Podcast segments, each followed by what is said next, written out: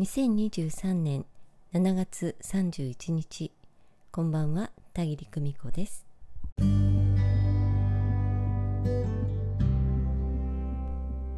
え7月も最終日になりましたけれども皆様お元気でお過ごしでしょうか？初中見舞い申し上げます。本当にお久しぶりです。えー、7月はですねこの暑い中魂学ミーティングボリューム2ということでね東京編と京都編をね開催してまいりました、えー、魂学の最終回というのもね7月に、えー、先日終わったところでね7月はなんだかもうずっとバタバタバタバタとしながらね、えー会場を予約したりね一人でいろんなことを考えながらね想像してニヤニヤしながらね、えー、コツコツと準備を進めてまいりました、えー、結果ね本当に楽しい時間を過ごすことができました。魂学ミーティングって何してるの？って聞かれるんですけれどもうねこれはねただただ皆さんのお顔を見に行くというのがね、えー、私の主な目的です、えー、お会いして楽しい時間を共に過ごすこと。これだけをね、えー、念頭に置いてね皆さんをえー、ご招待してといいますかお声をかけてね、えー、一つの場所に集まっていただくという形でねやっております、えー、たまたま予定があった皆さんそしてね今回は都合が合わなかったわという皆さんもねいらっしゃるかなと思いますけれども、えまたね今度次ね何かの機会があったらふらっとねいつでもお気軽に、えー、顔を見に来てくださったら嬉しいななんて思います、えー、一回ね遠のくとなかなか次行くって言っても足が向かないわなんていう気分になるんですけれどね。まあそんなにね深く考えないで、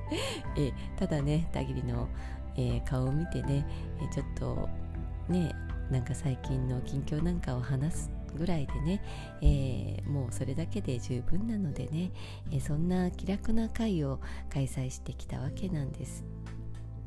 えー、京都編をねちょうど、えー、この間の土曜日に開催いたしましてね、まあ、集合場所でまずは再会を喜び合うわけなんです、えそして私はいつものことでね皆さんのお顔をまじまじと拝見をして、えー、どんな状況かなというのと、えー、何かついてないかなっていうのをチェック、えー、するんですけれどもはい皆さん大丈夫ということでございました、えー、遠路ねはるばる京都までお運びいただいてね私も、まあ、東京まで行ったといえば行ったんですけれども自分がね主催するものに自分が行くのは当たり前でね、うん、それよりは今からやりますよってお声をかけて遠路はるばる、まあ、京都でも東京でも来てくださるというのはね本当にもう感謝感謝です。ね、皆さんご家族とのお時間やねお仕事の時間を調整してくださったりね時間をかけて、えー、新幹線や高速バスやね、えー、いろんな交通手段で来てくださったりね本当に、まあ、あっという間の半日なんですけれども思い出に残る楽しい時間になったらいいなという風なね思いで、えー、来てくださった皆様のお顔を眺めていた次第です。うんもうね京都編ではあの人数が少なかったんですけれどもえでもねその、まあ、4人私を入れまして4人ということでね本当にまあワイワイと、えー、ご出ご出身地でのね幼い時のエピソードを聞かせてくださったりね、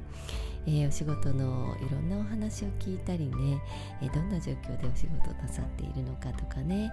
えー、ご家族のお話を伺ったりね、え私の最近の、えこんなことに参加してみたよとかね、えこんな情報を仕入れたよみたいなお話。よもやま話をねたくさんね取り留めもなくねたくさんお話してまいりました。本当に、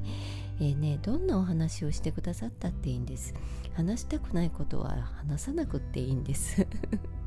で、えー、この機会だから直接たきりさんにこれを聞いてみようとかねお悩みにを相談してみようなんてね、えー、そういう方だって、えー、何でも聞いてくださったらいいんです。直接ねその場でお答えしちゃいますのでねという趣向でございます、えー、リラックスしていろんなお話ししてるとですね普段セッションや魂学などの講義中にはお伺いできないようなねお話が飛び出してきて本当に面白いんです。その方にはああこんなバックグラウンドがあったんですねとかね。うん。まあ大変なお仕事なさってるんだな難しいお仕事だなとかね。えそんな風に感心したりうん。でかと思えば仲良しのねご家族のエピソードを伺ったりね、えー、途中でお電話がかかってきて楽しそうだったりね、えー、そんな幸せ感が、えー、伝わってきたりね、皆さんの日常をほんの少し垣間見るそんな場面がね本当に愛おしいなと思いました。それぞれが置かれた場所で最高の生き方をなさっているんだなというのを、うん、拝見してしみじみと嬉しい気持ちでいっぱいになってね帰ってまいりました。ね最高の生き方なんて聞くとねまあ何もかも希望が叶っていて立地でね 順調で恵まれていて何の問題もないそんな状態を皆さんは想像なさるかもしれませんね、うん、もちろんそれだってまあそれこそが本当にすごいことなんですけれども。私が言う最高の生き方というのはですね目の前のことに懸命に取り組みながら、ね、悩んだり落ち込んだりしながらもですね、その都度自分を許しながら気づきの徳を積むというね、気づきの徳を積む魂の状態で生きておられる、そのことを言うんですよね。これはねなかなか、まあ、伝わりにくい話なんですけれども。上がったり下がったりしながらねそれでも顔を上げてまた笑顔になって前を進んでいく。まあそんなようなことなんです。単にねポジティブ思考で何でもかんでもね、えー、これはなかったことにしよう。ここは笑顔でなんて無理にするんじゃないんです、え、いろんなことはあるんです、え、どんなに学びを積んでもねいろんなことは起こるんですけれども一旦はそれを受け入れてね、え、自分のことを責めることがあってもまた、えそれを許しながらいく。ということなんです。そして許すさなかであああの時の学びはこういうことだったんだなというふうにある時きらりと気づきの徳が積まれる、うん。えそれがね本当に健全な魂の学びの状態なのかなというふうに思うんですよね。うん、でそんな風にキラリと光る時というのはですね、えー、なんかねこうこれは解けないんじゃないかというような問いに対してねふとしたきっかけで答えが分かって解けたとかね細かなパズルのピースがカチッとはまった時のようなね。うん。その方だけが分かる。そのなんだろう。静かなじわーっと湧き上がるような喜びの状態なんですよね。魂学を学んでいらっしゃった皆さんというのはきっとどの方もひょっとしてあの時田切さんが言っていたのはこのことなのかもというねえー、少なからず気づきの徳を積むという体験を、えー、自覚があるかどうかはねあれですけれどもしていらっしゃるんじゃないかなというふうにね、うん、いろんな方のお顔がね今浮かんでいます、えー、何も心配事がない筒がない状態で生きたいと願うのが私たち人間なんですよね、うん、えけれど問題が与えられたと同時に実はすでに答えを握ってもいる私たちであるということがあるんです。その謎解きを焦らずに面白がるような気持ちでかつ真摯に向き合っていこうと決めた時思いもよらない出来事でね人生のステージがガラリと変わる瞬間を迎えます。じわっと温かいものに包まれるような許されて愛されていたことを思い出すようなこんな世界があったんだなとね、えー、自分だけが味わえる感覚です。そんな時はこの人生で経験してきた辛い過去のことがねもう遠い遠い過去生の出来事のようにねもう人事のようにね、うん、思えて見たりね、えなんだかふと思い出して懐かしいなそんなこともあったななんてね、えー、思えるという時がやってきます、え、不思議なんですけれどももう同じことでね同じだけ苦しめないというような状況が来るんです。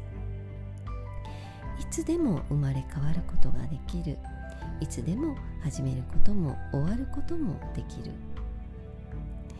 そんな私たちです、えー、いつもねそばにいた悪役スターあの人さえいなければいいのにと思うような人そういう人は実はあなたに何かを気づかせるために役割を演じていたのだということが分かってまいります。何気ない周囲の人の一言に天のメッセージが込められていたんだと気づくんです。